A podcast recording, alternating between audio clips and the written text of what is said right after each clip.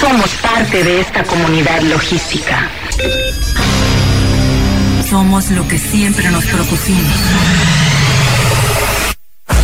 Hemos logrado llegar a donde nadie ha llegado. Somos el punto de acceso, un sistema informativo, una plataforma donde los acontecimientos se develan y la comunicación tiene apertura. Somos la voz del comercio exterior. Tiempo logístico. Tiempo logístico. Hola, ¿qué tal amigos? Es un verdadero placer para mí estar aquí con ustedes comunicando el comercio exterior, la logística, el transporte, las aduanas, los puertos Hace 16 años empezamos esta historia y continuamos con ella con cada vez, cada día con más gente capacitada en esta materia. Eh, tengo el honor de presentar este programa junto con eh, el maestro Omar Arechiga como todos los martes. Bienvenido Omar. Gracias Paco, saludos al auditorio. Bien, eh, vamos a tener un programa muy interesante. Vamos a platicar en el tercer segmento con uno de los especialistas en temas de transporte a nivel nacional, el periodista Gabriel Rodríguez, es editor de Infotransportes. Vamos a platicar un poco con relación al tema de la reforma ferroviaria. Eh, en el segundo segmento vamos a tener uno de los colaboradores desde la Ciudad de México, Alejandro Yescas, es especialista en aduanas y comercio exterior directivo de Craftesh nos va a platicar el tema de eh, la presencia de las Fuerzas Armadas en las aduanas, un tema muy interesante, mi querido Muy interesante. Y en este primer segmento, eh, pues abrimos con broche de oro. Eh, cuando las mercancías caen en abandono, y esto nos lo puede presentar pues de una manera muy particular el presidente de la CLA, Felipe Miguel González Jaimes, a quien ya lo tenemos en la línea. Amigo, ¿cómo estás? Bienvenido a Tiempo Logístico nuevamente. Hola Paco, ¿cómo están? Buenas tardes. Pues aquí el maestro Omar Arechiga y tu servidor aquí listos para escucharte y platicar de todo este tema de las mercancías que caen en abandono, un tema que eh, pues está eh, por demás interesante y eh, importante para muchos importadores, mi querido amigo. Sí, Paco, y bueno, y gracias Omar, también te mando saludos. pues este tema es, es muy, ¿cómo te puedo decir? Causa mucho mucho problema en las aduanas, ¿no? Eso es un tema de abandono donde todo mundo pierde, mi estimado Paco. Claro. Pierde, y, Omar, todo mundo pierde aquí, pierde el importador, pierde el transportista, pierde la naviera, pierde el gobierno federal. Y la operadora también. La operadora también, los recintos también pierden, y, y al final nosotros como, como contribuyentes pues también pagamos todo eso, mi Paco. No, no, no crean que las mercancías se desaparecen por obra del Espíritu Santo, ¿no? Claro. Entonces, tenemos ahí un, un, tema pues, conflictivo, un tema muy interesante, un tema de destino de bienes, que es prácticamente quien administra todo lo que, lo que se queda en abandono y el costo que este conlleva, por eso hablo yo de contribuyente, el costo que esto lleva al Estado. ¿no? El Estado, al final, el Estado es el que paga la administración, la distribución, la, ah, eh, el desecho, eh, la destrucción, el, el almacenamiento, y, realmente tenemos un, un conflicto ahí, por decirte algo eh, tú que estamos ahorita que estás tú, bueno, pues, obviamente tú estás en Manzanillo. Y por decirte algo, tenemos, pues te voy a dar algo de números que, que suenan realmente pues complicados, suenan alarmantes, y es mucho dinero lo que está ahí en juego. Eh, podría decirte que pues existen, no sé, en simplemente en Manzanillo más de 225 contenedores en abandono, llenos de carga, obviamente necesitan, hay más de mil toneladas de mercancías no containerizadas, de mil toneladas que están ahí y que pues hay que saber a dónde van y con quién van, ¿no? Este, hay, hay mercancía peligrosa, ¿no? Química, hay mercancía pues de todo índole y donde realmente la pérdida, si si vamos ascendiendo que cada contenedor cuesta, ¿qué te gusta? ¿Cuánto, más o menos, cuánto crees tú que cueste un contenedor? Tú que traes más números que yo ahí del puerto por día en demora. Bueno, por día en demora, un promedio de 125, 150 dólares diarios. Pues échale, échale 200, 225 contenedores que estén ahí arrumbados, nomás si, si alguien tiene una calculadora ahí de los radioescuchas, pues van a poder saber qué número estamos hablando, ¿no? Es, realmente es una millonada y, y hay cargas que tiene cuatro, cinco, seis años ahí, ¿eh? no no es algo que, que esté solamente del 2021. Entonces esto hace que el, que el daño, el daño sea mayúsculo, mi estimado Paco y Omar, ¿no? Es, estás hablando de más de, no sé, 5 millones o 6 o 10 millones de pesos que están abandonados y que además, fíjate que hay algo muy interesante. La pérdida también es para el gobierno federal, porque también la, el gobierno federal, en base a las concesiones, tiene un aprovechamiento. ¿Estamos de acuerdo? Sí, sobre los ingresos brutos. Sí. Y, y este y este aprovechamiento pues no lo puede no lo puede obtener el gobierno federal pues porque no hay quien lo pague sí sí sí me escuchas no sí claro perfectamente perfectamente entonces e, e, ese tema todo mundo pierde entonces qué es lo que qué es lo que sucede o qué es lo que a veces yo me pregunto con el tema de abandono estoy hablando nada más de una cuestión de un puerto eh Manzanillo. Sí sí sí sí sí. Imagínate.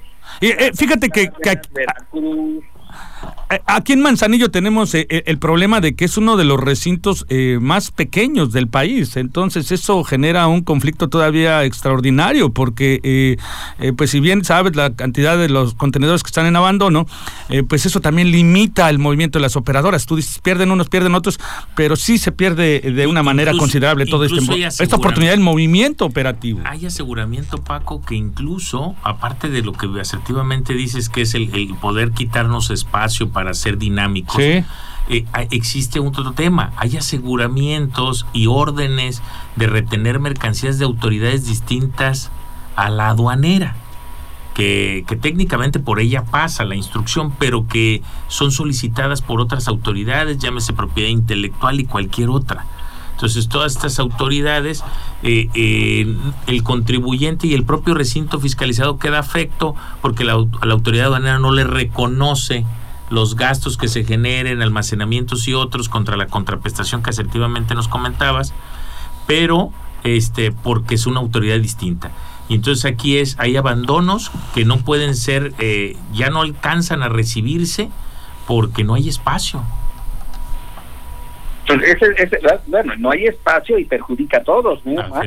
ese, es un tema grave. Esto nomás estamos hablando de un puerto o de cosas o cuestiones marítimas, pero en aeropuertos, en aeropuertos, pues tenemos, no sé, en el último censo que se hizo el año pasado, pues no sé, más de 240 mil guías aéreas que se encontraban en abandono. No, imagínate qué es eso. Digo, puede ser de, un kilo hasta 100 kilos, ¿no? Así, la dimensión no la tengo, pero sí son muchas guías las que se encuentran y eso también reduce el espacio en los almacenes de aeropuertos. Es muy parecido, digamos, en el caso, en la problemática va a ser la misma, porque lo que necesitamos son espacios y que realmente los almacenes sean eh, pues, operadores, no son operadores y que sean eh, facilitadores para poder transitar las mercancías por su, así los, los almacenes de los puertos o los recintos o los almacenes de los aeropuertos no son para almacenar carga. Claro. No, debe de retirarse por las propias autoridades en el inmediato y trasladarse a lugares externos. No, o, bueno, ese sería la segunda tema. Yo, yo pensaría primero que el importador es el primer responsable, porque pues no creo que alguien vaya y compre algo para abandonarlo. Entonces, el, el propietario de las mercancías es alguien que, que realmente debe de asesorarse ante pues ya sea un agente aduanal o, un asesor de comercio exterior de saber porque muchas mercancías que se abandonan es porque no cumplen con, con la, sí, claro, con legislación. Sí, así es. Falta permiso de COFEPRIS, un permiso de importación, eh, precios estimados. Ahora sí como y gran parte de ellos es por desconocimiento. Absolutamente desconocimiento nada más. ¿No? Entonces, si no tienen esa esa ese eh, prever eso y asesorarse bien de, las personas y bueno, los agentes aduanales de CLA, que estamos obviamente pues eh, profesionalizados en los temas, pues ocurran a nosotros, ocurran a, los agentes aduanales, pues para que tengan una verdadera este, asesoría y sepan lo que deben de tener antes de comprar las mercancías. ¿no? Eh, en el caso de, de los aeropuertos hay mucha mercancía últimamente de, de ventas online, que por X o Z razón, pues no pueden ya pasar, ya no es como antes, ¿no? Ahora, ahora sí todo pasa a rayos gamma y detienen muchas cosas, ¿eh? Ropa, tenis, calzado, este, medicamentos, eh, ¿cómo se llama? medicina, bueno, medicamentos, medicinas es lo mismo, eh, ¿cómo se llaman estos? Este, vitaminas. Sí, complementos y suplementos alimenticios. Es la palabra, se me había ido. Muchas gracias por apoyarme. Este, pero ese, ese, ese es el tema. Así, los aeropuertos han tenido y han hecho ahora una labor de revisión, sobre todo en las mensajerías, y muchas de esas guías ya no se, se despachan y se abandonan. ¿Qué, qué, tiene que hacer eso? Pues se van a destrucción. ¿no?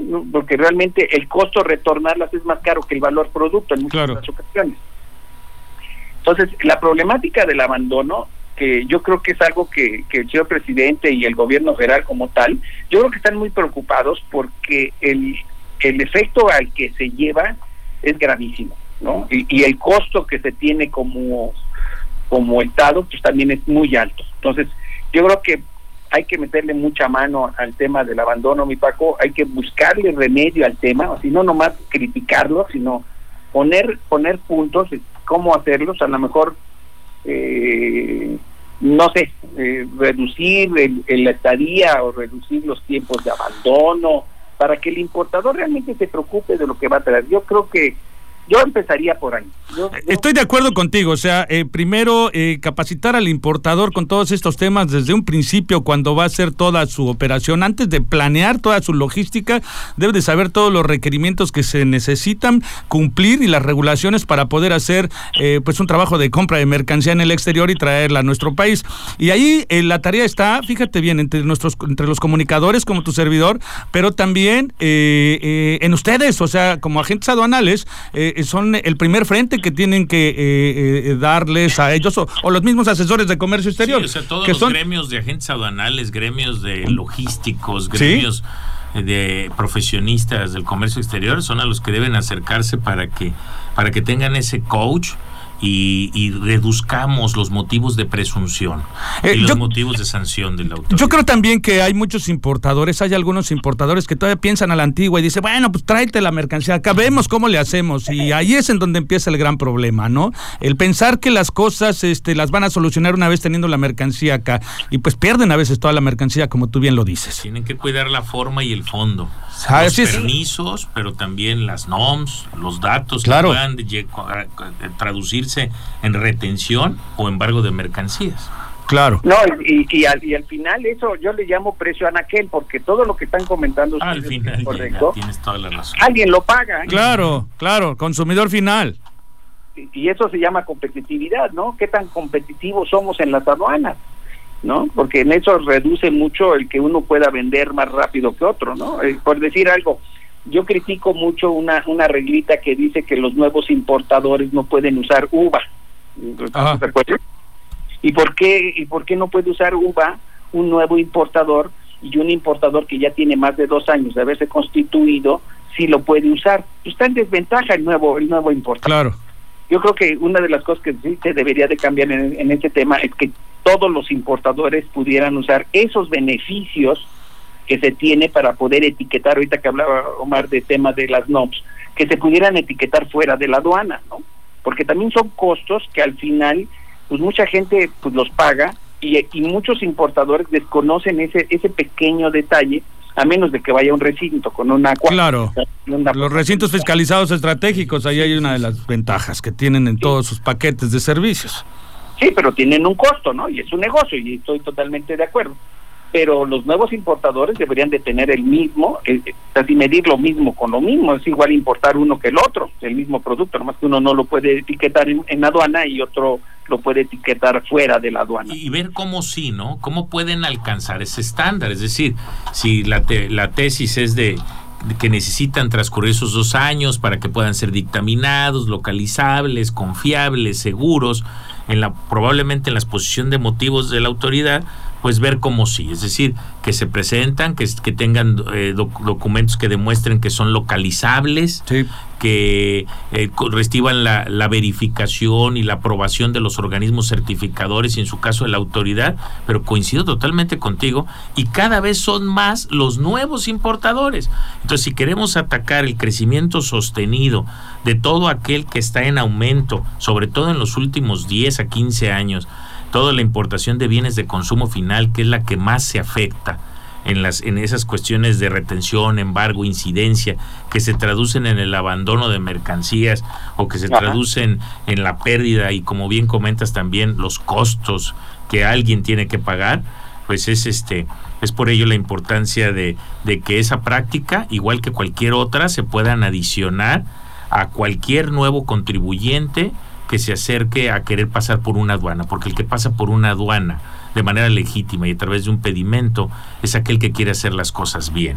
y sobre todo aquel que, busca un, un gremio para asociarse es porque quiere hacerlo de manera transparente. Estoy totalmente de acuerdo contigo. Ahí fíjate que yo atribuiría, bueno, eh, abonaría a, lo que tú comentas, que pudiéramos tener el que tenga PESE, el, pago electrónico como exterior, pudiera tener ese beneficio. Ese es un buen indicador. Porque es un indicador de que el señor pues tiene una cuenta bancaria, que está debidamente reconocido por la institución bancaria, y, y, mira que siempre los bancos, para no mencionar... Son durísimos, ¿verdad? Para otorgar el crédito. exactamente, son durísimos para abrir una cuenta de cheques. E independientemente también, ahora que está de moda el compliance, pues los agentes aduanales también tenemos nuestro compliance para poder aceptar encargos conferidos, aceptar un cliente, saber que está al corriente de sus obligaciones fiscales, saber que está localizable, porque además necesitas que te pague, ¿no?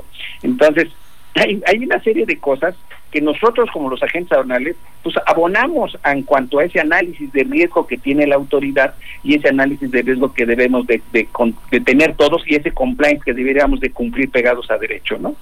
Entonces, yo creo que es algo importantísimo y, y, todo eso va a abonar para que no haya abandono, que es el tema, ¿no? El, tema es el abandono, qué vamos a hacer, qué es lo que debemos recomendarle a los, a los importadores, a estos nuevos importadores, qué debemos de poder abonar para que ellos no caigan en ese y el abandono tácito, el abandono tácito de que pues sabes que ya no lo quiero y ahí se los dejo, pues le dejan al Estado todo todo el gasto de algo que ellos plantearon mal yo creo que eso no se va. Claro. Está muy claro, está muy claro que es un tema que de verdad eh, se tiene que seguir comentando en este programa. Espero que lo volvamos a aterrizar en otro momento, mi querido amigo.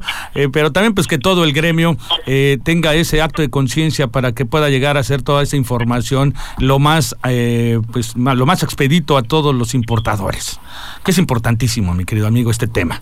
Y de verdad bien. muy, muy importante. Sí, y bien agradecidos que una personalidad como tú, el presidente de la CLA, pues se tome este momento de platicarlo, comentarlo en este programa, eh, que es el primer programa de comercio exterior de todo el país.